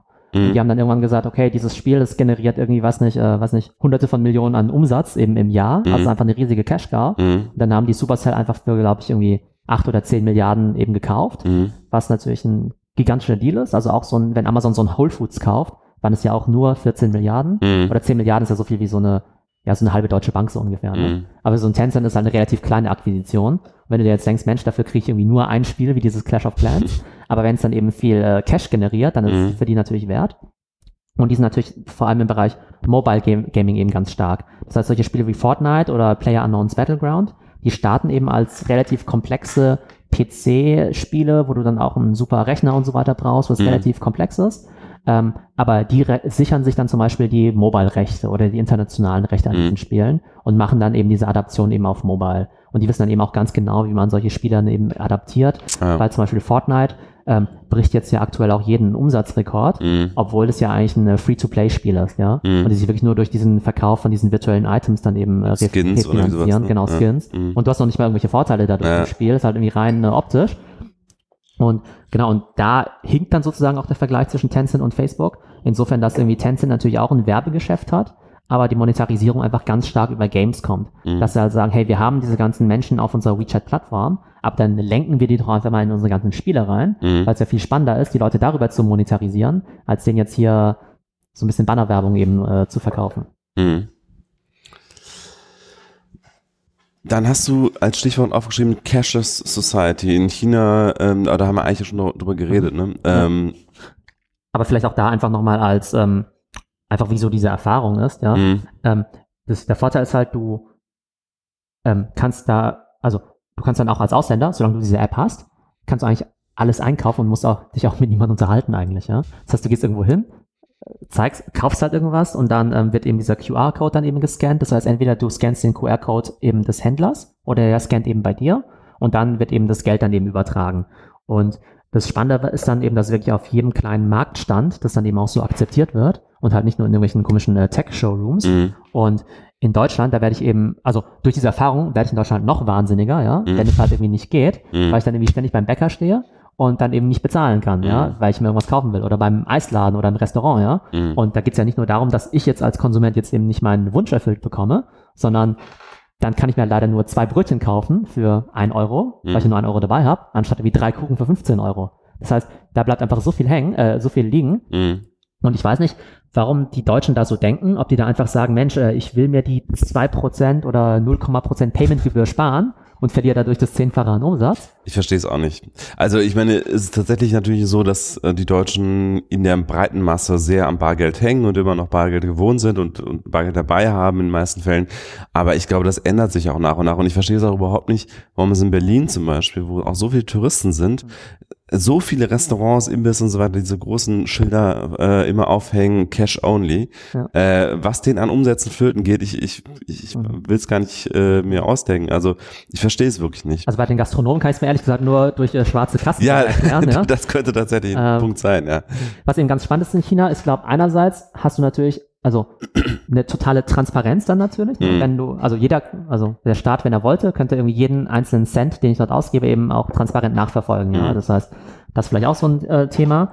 Ähm, was aber ganz spannend ist, ist, dass du, wenn du diese Payment-Daten hast, dann natürlich auch ganz spannende Analysen fahren kannst. Also Beispiel, ähm, Alibaba bietet jetzt in einem kleinen Convenience Store, so ein Mom-and-Pop-Shop, ja, bieten die natürlich Alipay dann eben an und dann können die Leute dort eben, ja, bargeldlos zahlen, ne? Mhm. Und die Imple- Implementierung ist super easy ähm, und kostet eben auch nicht viel. Aber das Spannende ist eben, dass dann Alibaba sagt, naja gut, jetzt wo wir deine Kassen quasi ähm, in unserem System haben, können wir auch analysieren, was sich eigentlich gut verkauft. Das heißt, die sagen dann, hey, übrigens, du verkaufst irgendwie jede Woche irgendwie 500 Liter Cola und 300 Liter Milch. Mhm. Wir können dir jetzt übrigens auch bei der Beschaffung helfen, ja? Ah. Oder so, wir machen jetzt ein Forecasting, dass du im Sommer irgendwie so und so viel Eiscreme verkaufen wirst. Ja? Mhm. Das heißt, potenziell sitzt dann quasi so ein kleiner Mom-and-Pop-Store eben auf besseren Daten, auf besseren Analytics drauf, als Verstehe. der Rewe zum Beispiel, ja, Mhm. weil die eben wirklich an diesen, von diesen Alibaba-Lösungen dann eben profitieren. Mhm. Und das ist dann eben auch das Spannende, dass einerseits die halt ihre eigenen Ökosysteme bauen wollen, auf der anderen Seite aber auch so eine Infrastruktur bereitstellen, dass sie sagen, hey, wer mitmachen will, kann irgendwie mitmachen. Und ähm, für jeden einzelnen Händler lohnt es sich jetzt ja nicht, logischerweise in so eine Infrastruktur zu investieren. Und Alibaba sagt sich halt, okay, wir digitalisieren quasi auch den stationären Handel und nehmen eben unseren kleinen Cut davon. Mhm. Genauso wie, in, äh, genauso wie in Amazon ja auch mit dem Marketplace ja auch kleinen Händlern die Möglichkeit gibt, irgendwie an diesem E-Commerce eben zu partizipieren. Mhm. Und in, ähm, in den USA ist ja so, dass Amazon tatsächlich auch ganz stark darauf geht, äh, dass sie ähm, in die materielle Welt vordringen, Ja. indem sie Amazon Go zum Beispiel machen, Mhm. also die Supermärkte mit, Ja. mit kassenlosen Systemen. Wie sieht's da in China aus? Genau, das ist, glaube ich, ein ganz spannendes Thema. Ähm, diesen äh, Amazon Go-Clip, den haben wir wahrscheinlich alle mal gesehen. Finden wir natürlich ganz faszinierend, dass wir da einfach reingehen können und wieder rauslaufen können mit dieser Just Walk Out Technology. Äh, mit dem Gedanken dahinter, du hast halt keine Friktion beim Einkaufserlebnis, also keine Schlange stehen. Mhm. Und Amazon im besten Fall spart sich natürlich Personalkosten eben Mhm. dadurch. Das Spannende ist aber, wie viele Amazon Go Stores gibt es? Es gibt genau Sehr wenig. einen. Also einen nur. Es gibt genau einen. Okay. Im Prinzip so eine Art Showroom eben Okay. in Seattle, ja. Okay. So, ähm, in China gibt's ähm, dieses Thema, die um, umschreiben das mit Smart Retail oder auch New Retail Mhm. und die sagen im Prinzip Digitalisierung des Einzelhandels. Und da gibt's eben vor allem zwei spannende Konzepte, die ich gerne kurz erklären möchte. Das eine ist eben äh, Hema, das ist quasi ein Alibaba-Konzept und das andere ist die Bingo-Box. Ähm, fangen wir vielleicht kurz mit der Bingo- Bingo-Box an. Die Bingo-Box ist im Prinzip so ein ähm, kleiner Convenience-Store, ähm, wo die ja, Produkte des täglichen Bedarfs eben drin sind und du gehst da eben rein, checkst dich halt irgendwie ein mit dieser App.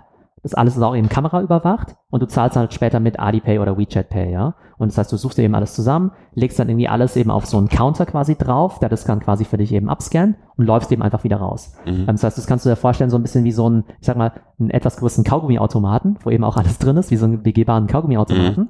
Und das ist eben ganz spannend, dass quasi ähm, äh, diese Bingo-Box eben immer in Siebener-Teams arbeitet. Das heißt, es gibt immer ein Team von sieben Leuten, wo einer quasi der ähm, Manager ist und der andere dann eher der Supply-Mensch und der andere halt eher der, was nicht, Maintenance-Mensch. Mhm. Aber sieben Leute können eben 50 von diesen Boxen dann quasi ähm, ja, äh, betreiben, ja. Und die müssen einfach nur ab und zu halt quasi das Ding wieder auffüllen. Und mittlerweile gibt es von diesen Bingo-Box-Stores dann eben schon 300 mittlerweile in China. Das Okay. heißt irgendwie ein Amazon Go-Store versus 300 von diesen Bingo-Box-Stores. Okay. Und die sind dann eben auch wieder pragmatisch, das, was wir vorhin gesagt haben. Die Chinesen sagen nicht unbedingt, wir brauchen die technisch beste Lösung, Mhm. sondern wir brauchen die billigste, die wir total schnell Ausrollen extra können. ausrollen können. Mhm. Ja? Und was bringt das irgendwie, den fancysten Store der Welt zu haben, wenn es Mhm. davon genau einen gibt? Mhm.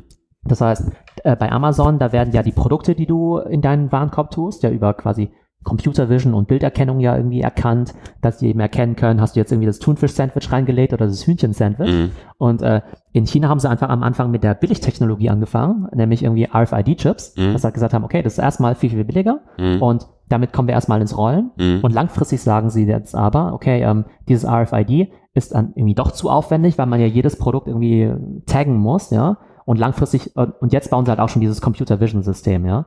Aber das heißt, die fangen erstmal quasi so richtig eigentlich so nach einer schönen Startup-Logik, ne? Irgendwie so MVP, Most Viable, äh, Minimum Mhm. Viable Product. Mhm. Wie können wir das eben ausrollen? Und dann haben die halt eine kritische Masse von 300 Stores. Und dann sagen sie halt, okay, wir wollen jetzt aber auf 50.000 Stores kommen. Und dann bauen sie eben noch skalierbarere Lösungen.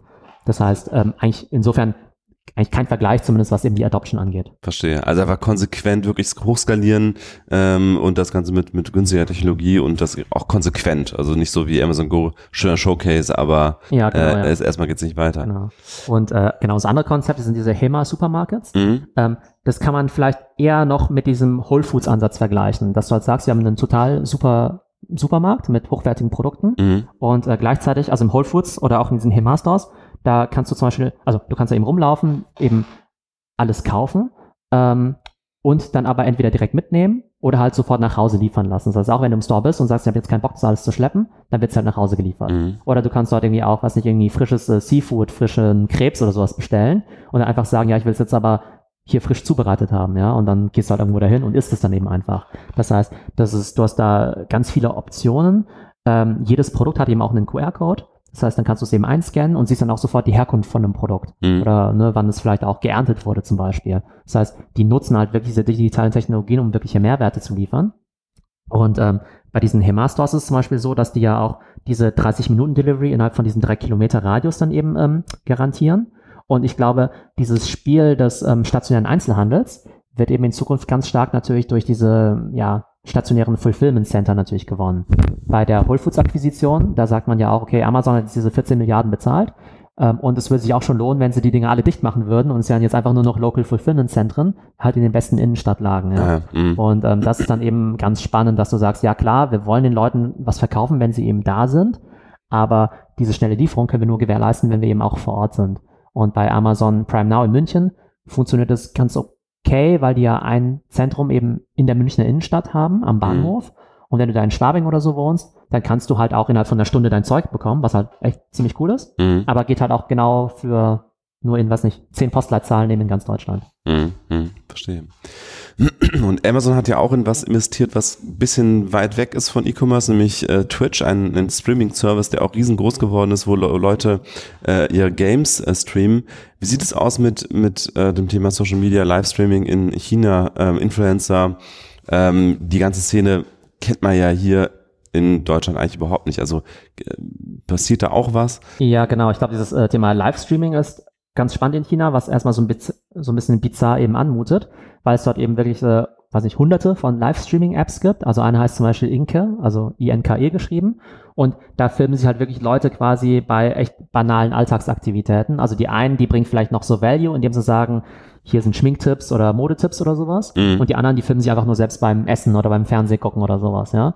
Und die sind dann berühmt, weil weil die vielleicht ganz witzig sind oder die Leute die irgendwie mögen. Mhm. Und dieselbe Frage kann man sich auch stellen, warum followen jetzt irgendwie 50 Millionen Leute dem PewDiePie, diesen Gamer, beim, Mhm. auf YouTube beim Videospiel spielen oder sowas. Ja, wobei der macht ja auch irgendwie Aktionen und der kommentiert ja alles und äh, ist ja auch so ein bisschen Comedian mit dabei. Irgendwie. Ja, genau, ja, genau. Ja. Natürlich gibt's dann auch ganz viele Accounts, die einfach nur ganz sinnlose Sachen machen, ja. Mhm. Ähm, genau, aber das Spannende ist halt eben, dass äh, quasi dieses System des quasi des ähm, ja, Reality-TVs, sag ich jetzt mal, dass es halt dort auf die Spitze getrieben wird, dass du ähm, nicht nur wie bei Instagram Stories quasi nur Schnipsel aus deinem Leben veröffentlichst, sondern halt wirklich diese ständigen Livestreams dann eben hast. Und das Interessante ist diese Monetarisierung, dass es eben nicht wie bei äh, YouTube zum Beispiel über AdSense äh, geht, sondern dass die Leute, die Fans, quasi die Follower, eben virtuelle Geschenke schenken können. Also ja. über Twitch eigentlich auch, ne? Ähm, genau, Twitch ist nochmal anders. Da gibt's ja bei Twitch auch diese tatsächlichen ähm, ja äh, Subscriptions. Ach so, ja. Also wenn so. ich jetzt sage, du bist der coolste, was nicht, Mhm. Fortnite-Streamer, Mhm. dann kann ich ja sagen, ich abonniere dich jetzt für 5 Dollar im Monat Mhm. und hast du im Prinzip dein eigenes Netflix aufgebaut, sage ich mal. Mhm. Ja? Ähm, und dort sind es aber eher diese Microtransactions, Ah, ja. die natürlich dann auch wieder einfacher sind, wenn du halt diese ganzen Payment-Möglichkeiten hast. Mhm. Und äh, nehmen wir an, du bist jetzt ähm, ne, irgendwie chinesischer Livestreamer oder sagen wir mal, sagen wir mal, du bist jetzt äh, äh, Livestreamer in China und gibst irgendwie Deutschunterricht oder sowas, ja. Und ich finde das irgendwie total klasse, ja. Und dann kann ich dir zum Beispiel jetzt irgendwie eine virtuelle, äh, einen virtuellen Kaffee ausgeben oder sowas, ja. Ja. Und der kostet halt meinetwegen irgendwie, was nicht, 10 Cent oder sowas, ja. Und dann Verstehe. kriegst du halt die Hälfte davon und die Plattform behält. Ach, behält nur die Hälfte? Der, Ja, Okay. genau, ja. Das Da verdient die Plattform ja sehr gut daran. Genau, die verdienen eben sehr, sehr gut daran, ja. Und äh, wenn ich jetzt zum Beispiel, wenn da jetzt irgendwie zum Beispiel ein weiblicher Popstar ist, ja, und ich bin unsterblich in die verliebt, dann lade ich die vielleicht nicht auf einen virtuellen Kaffee ein, sondern schenke ihr den virtuellen Ferrari, ja. Und der kostet dann halt 200 Dollar, ja. Und dann wird es in Summe natürlich ganz spannend. Ja. Ich habe irgendwo mal gelesen, dass quasi die, ähm, das Umsatzvolumen von diesen Livestreaming-Apps in China schon größer ist als die Kinoindustrie, ja. Das heißt, die Leute stimmen dann quasi mit ihren Geldbeuteln ab und sagen, hey, die Leute, die bieten mir Entertainment und dann schenke ich denen eben auch äh, ne, diese Geschenke. Und das, genau, ist dann erstmal total strange irgendwie anmutend. Aber genau, wenn du halt sagst, okay, Twitch, dann gibt's ja dieses Verhalten irgendwo auch schon im Westen, Mhm. nur halt dann halt eher über diese Subscriptions dann Mhm. eben, ja. Und es wird dann eben ganz spannend sein, glaube ich, in diesem ganzen Content-Bereich, ähm, wie können eigentlich Influencer oder Mediamenschen ihre Reichweite eben monetarisieren. Mhm. Äh, am Anfang gab es dann ja eben nur, weiß nicht, Affiliate-Marketing im Westen oder dann eben YouTube und AdSense. Mittlerweile gibt es eben auch Twitch-Subscriptions.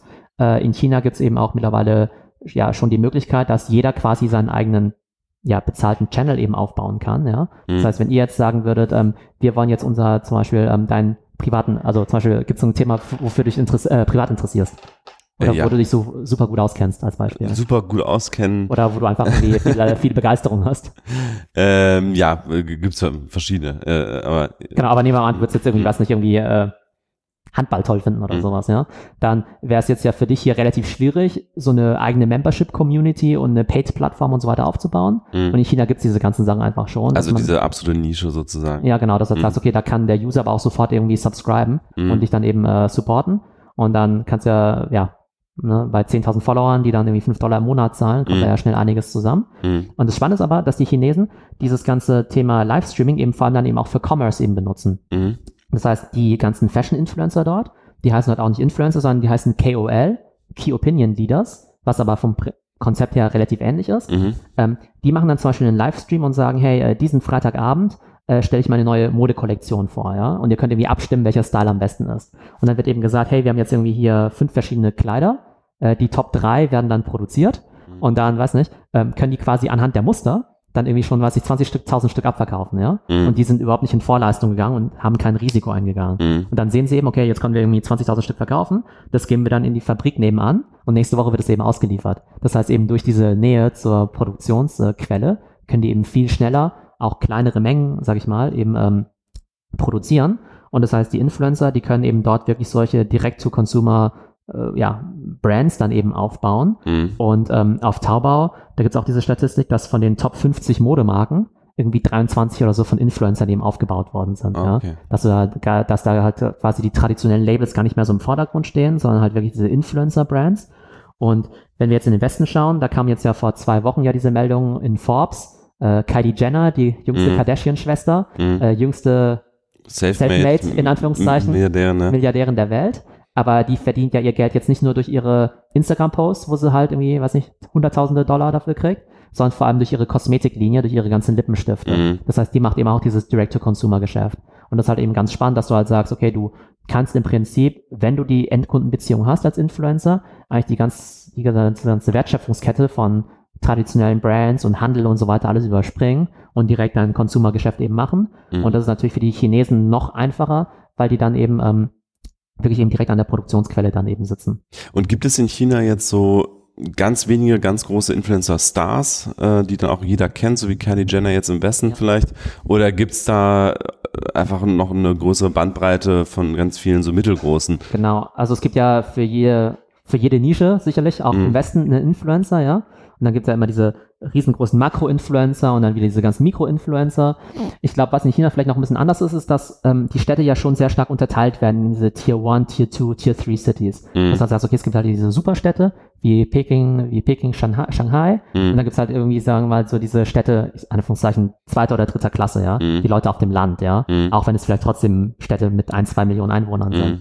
Aber die führen natürlich ein ganz anderes Leben, ja. Die äh, haben vielleicht ganz andere Beru Berufe, die haben ganz anderes Konsumverhalten. Mhm. Und dann gibt's eben wirklich so Influencer, die halt komplett quasi nur für diese Welt dann eben leben. Und dann ist dort vielleicht nicht alles genauso Hochglanz, da geht's da vielleicht nicht um äh, 10 Dollar Green Smoothies, sondern Mhm. vielleicht um irgendwelche, ja, eher bodenständigeren, äh, ja, Spezialitäten oder sowas. Also es gibt da auch lokale Influencer sozusagen. ja, genau, lokale, ja, genau, Mhm. die sich halt noch viel stärker auch an den quasi Geldbeutel und die Lebenswelt der Mhm. Leute eben anpassen. Mhm. Und bei uns ist ja eher das Thema, dass du sagst, naja, es ist alles relativ ähnlich, dass du sagst, okay, es soll irgendwie so, es soll dieses schöne Leben eben dargestellt werden auf Mhm. Instagram, was halt irgendwie äh, ja aspirational dann eben sein soll. Aber du würdest jetzt irgendwie nicht so stark unterscheiden zwischen ähm, Influencern jetzt für coole Städte in Berlin versus Dorfeier, sage ich jetzt mal. Mhm. Äh, und das ist halt in China noch stärker der Fall. Mhm. Ähm, Weil die Lebenswelten auch wahrscheinlich einfach viel weiter auseinander Ja, genau, äh, äh, genau. klaffen in genau, weil China. es ganz, ganz andere Welten sind. genau. Ja. Aber das Spannende ist eben, dass diese, dass die Brands dann eben auch natürlich versuchen, die Influencer als Absatzkanäle eben zu benutzen Mhm. und dass dort eben, eben auch solche Sachen funktionieren wie Influencer X, also so ein Mädel,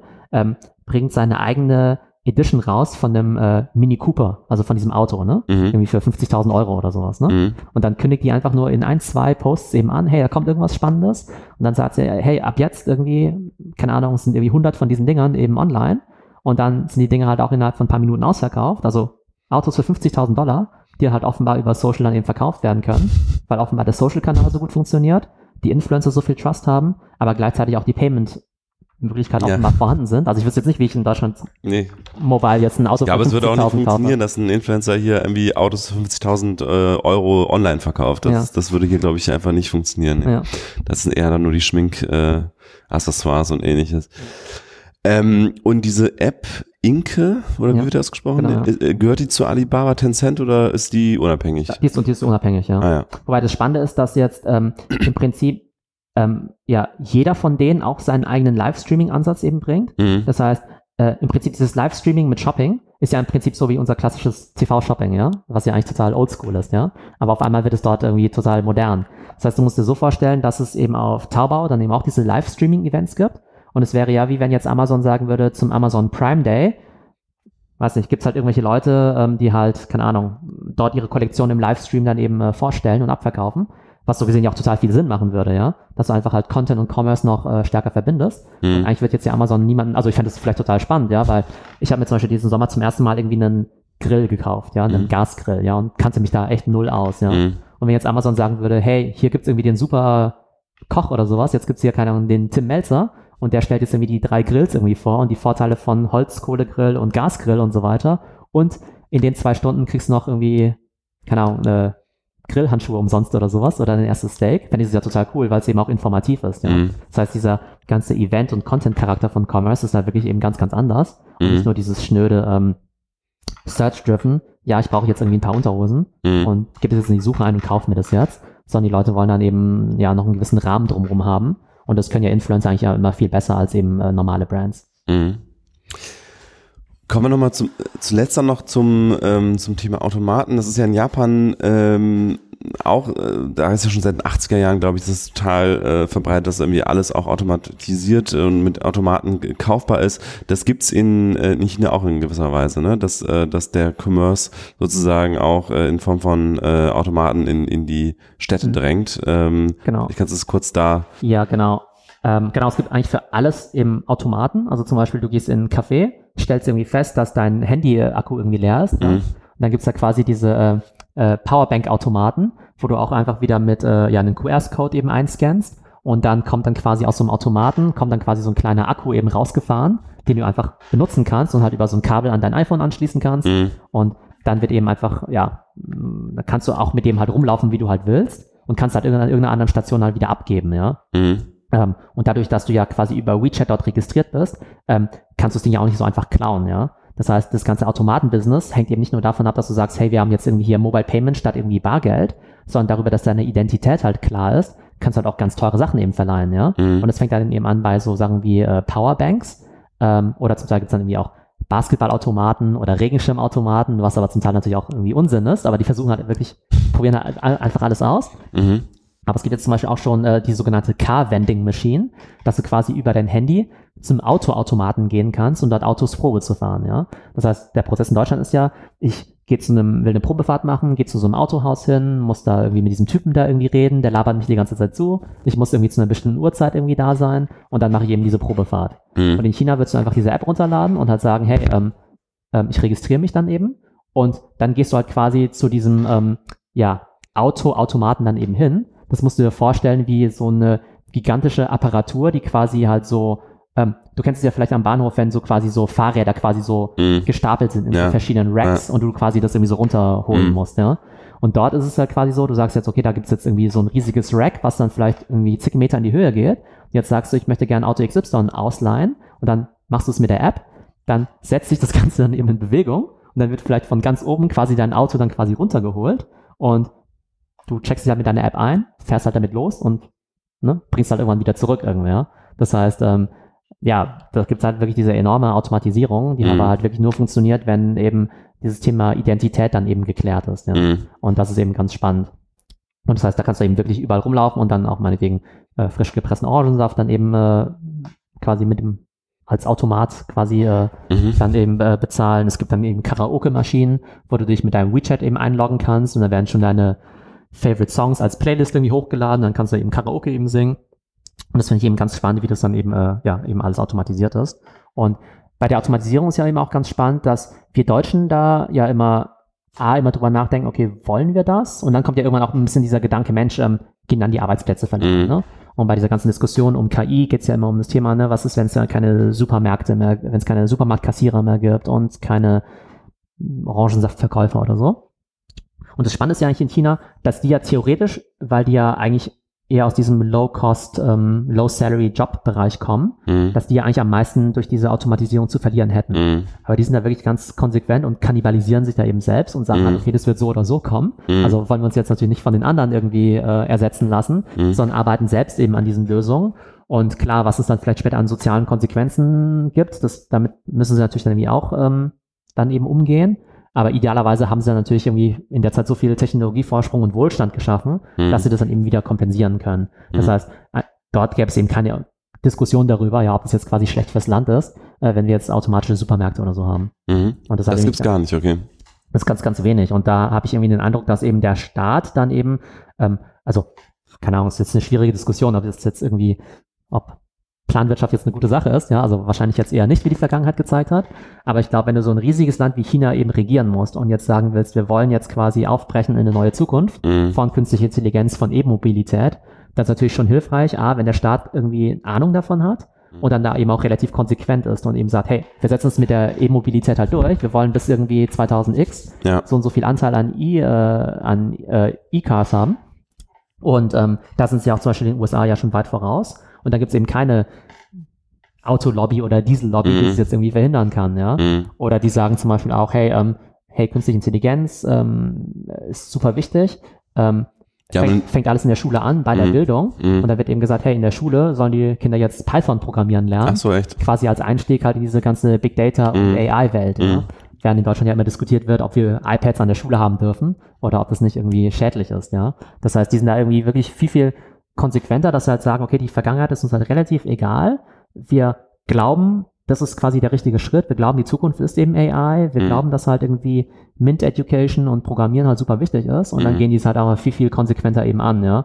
Und das, also klar gibt es in China ganz viele Aspekte, die sicherlich nicht wünschenswert sind, die wir uns nicht abschauen müssen. Mhm. Aber gerade wenn wir sehen, wie wir uns in Deutschland im Kreis drehen mit dem Thema, was nicht, Breitbandausbau oder der Digitalpakt in den Schulen und Digitalisierung der Schulen und so weiter, da sieht man einfach, dass ich finde, A, so ein bisschen die Kompetenz fehlt und Mhm. mit Sicherheit auch die Entschlussfreudigkeit, dass man einfach nicht dahinter steht und dann ja, kannst du es natürlich irgendwie alles zerreden und dann passiert halt jahrelang überhaupt nichts. Mhm. Plus in Deutschland haben wir ja natürlich die, das föderative System mit ja.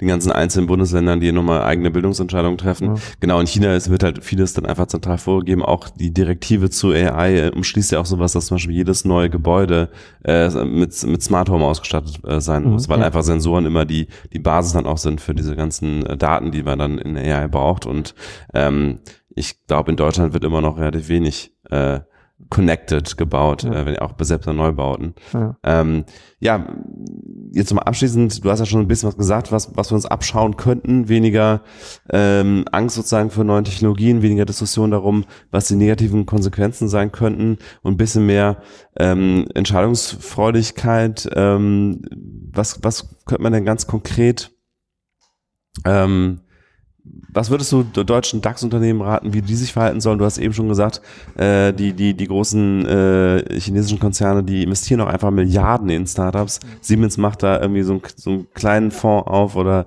äh, hier und da machen sie irgendwie so kleine Acceleratoren. Aber ist das zum Beispiel eine Sache, die wir wirklich ganz konkret ändern sollten, dass, dass DAX-Konzerne einfach mal sagen, das ist ein Spiel um Kapital, äh, das ist ein Spiel um Markt, Marktdurchdringung. Da müssen wir viel Geld in die Hand nehmen bei sowas. Ja. Genau, also ich glaube, wir müssen letztendlich viel, viel langfristiger denken. Ja, also ich glaube, der große Vorteil gerade von diesen auch ähm, ja Visionären wie jetzt äh, Amazon oder Facebook mhm. ist ja, dass sie natürlich äh, ja Gründer, äh, ne, Founder äh, geführt sind. Mhm. Und die können A natürlich machen, was sie wollen, auch wenn sie an der Börse sind, ja?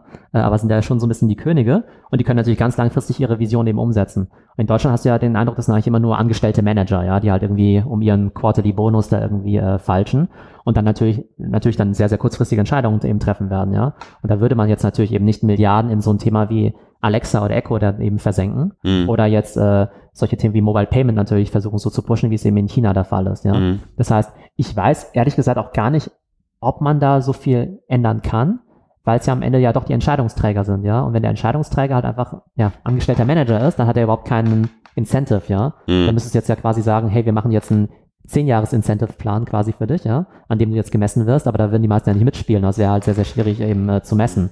Aber ich glaube, was die, glaube ich, unterscheidet von, ist halt wirklich dieses langfristige Denken und halt wirklich zu sagen, wir ähm, müssen im Prinzip in diese Zukunft investieren, weil sie halt wirklich alternativlos ist. Mhm. Ich glaube, in Deutschland, da denken, da, ja, weiß nicht, ob man, ob das quasi die Angst ist, dass man halt irgendwie sagt, okay, da kommen wir schon irgendwie durch und das wird alles an uns vorbeigehen mhm. und irgendwie äh, äh Digitalisierung, E-Commerce, Social Media, Bitcoin, Krypto, alles Quatsch, ja.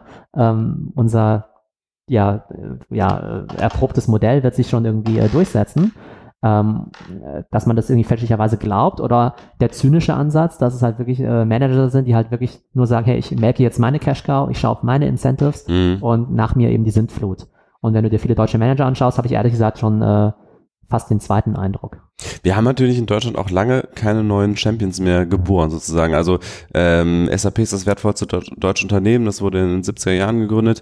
Äh, in den USA äh, die ganz großen Amazon, da ist äh, immer noch Jeff Bezos, äh, der CEO, der auch einen Großteil der, der Anteil, oder nicht einen Großteil, aber einen, einen großen Teil der Anteile hält natürlich an seinem eigenen Unternehmen, hat natürlich eine ganz andere äh, ja, Incentivierung, da auch langfristig zu denken. Ebenso Mark Zuckerberg bei Facebook, ebenso die Google-Gründer, die ja auch ähm, ähm, ja zumindest das Alphabet immer noch steuern. Ja. Also, und in Deutschland ist halt nichts Großes mehr entstanden, wo der, der oder die Gründer ja. äh, noch irgendwie was ja. zu sagen haben. Ähm, von daher vielleicht das auch ein Problem. Ne? Ja, genau. Also ich glaube, ich habe das mit SAP, ne, ich glaube, das ist insofern wirklich bitter, dass man sagt, das ist quasi ja, halt echt in den 70er Jahren gegründet, ne? Das sind jetzt auch schon mal 50 Jahre her. Mm. Und diese ganzen chinesischen Giganten, von denen wir die ganze Zeit sprechen, das sind halt irgendwie fünf Jahre alte Unternehmen. Mm. Ähm, in Deutschland gibt es natürlich schon sehr, sehr spannende Unternehmen. Also ich glaube, so ein, so ein Zalando, ich glaube, der ist wirklich in Fashion, wahrscheinlich auch vielleicht global. Ja. Best in Class, also wenn wir uns irgendwie das US-Vorbild oder ehemalige Vorbild Zappos anschauen, ja, ja. die wurden ja nur für eine Milliarde gekauft mhm. und haben nie dieses, diese Größenordnung von einem Zalando eben erreicht. Mhm.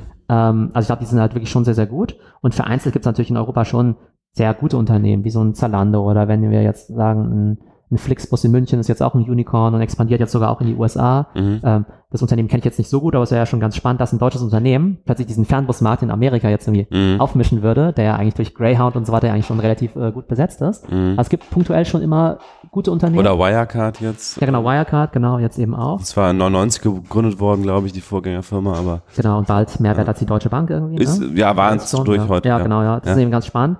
Es hat schon so punktuell eben solche Champions, ähm, die natürlich ja wirklich sehr, sehr gut sind. Das einzige Problem ist halt immer nur so ein bisschen, wie, ja, wie ist es eben in der, in der Breite?